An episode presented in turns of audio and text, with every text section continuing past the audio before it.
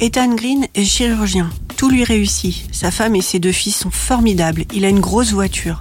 Une nuit, il renverse un migrant et s'en va pour ne pas révéler sa présence à cet endroit. La culpabilité le travaille. Il ne le sait pas encore, mais la femme du migrant a assisté à l'accident et à la fuite. Quelques semaines plus tard, elle le retrouve, vient dans sa belle villa et lui propose un marché. En échange de son silence, il devra venir chaque nuit dans un dispensaire clandestin pour soigner des migrants. Il est aux abois.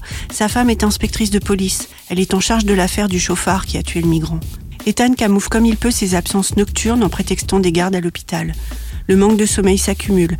La découverte des conditions sanitaires des migrants clandestins le questionne sur l'humanité, sur ses conditions de vie idéales. Le simple fait de naître d'un côté ou l'autre de la frontière scelle le sort d'un humain. La personne la plus puissante et admirable de l'histoire n'est-elle pas cette femme, désormais veuve?